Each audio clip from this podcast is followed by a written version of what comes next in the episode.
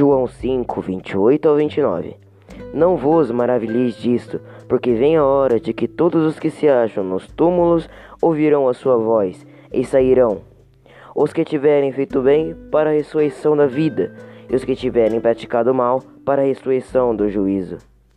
Daniel 12, versículo 2 Muitos do que dormem do pó da terra ressuscitarão, uns para a vida eterna e outros para a vergonha e horror eterno.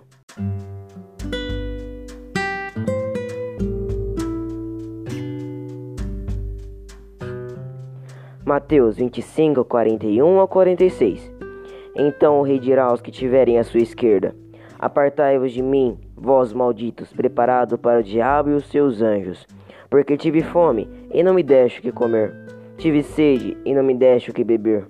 Sendo eu forasteiro, não me hospedaste, estando eu nu, não me vestistes, estando eu enfermo, não fostes lá me visitar. E eles lhe perguntarão: Senhor, quando foi que te vimos com fome e com sede, forasteiro, nu, enfermo ou preso, e não o sentimos?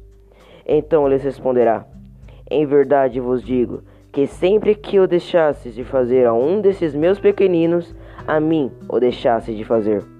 E estes irão para o castigo eterno, porém os justos para a vida eterna.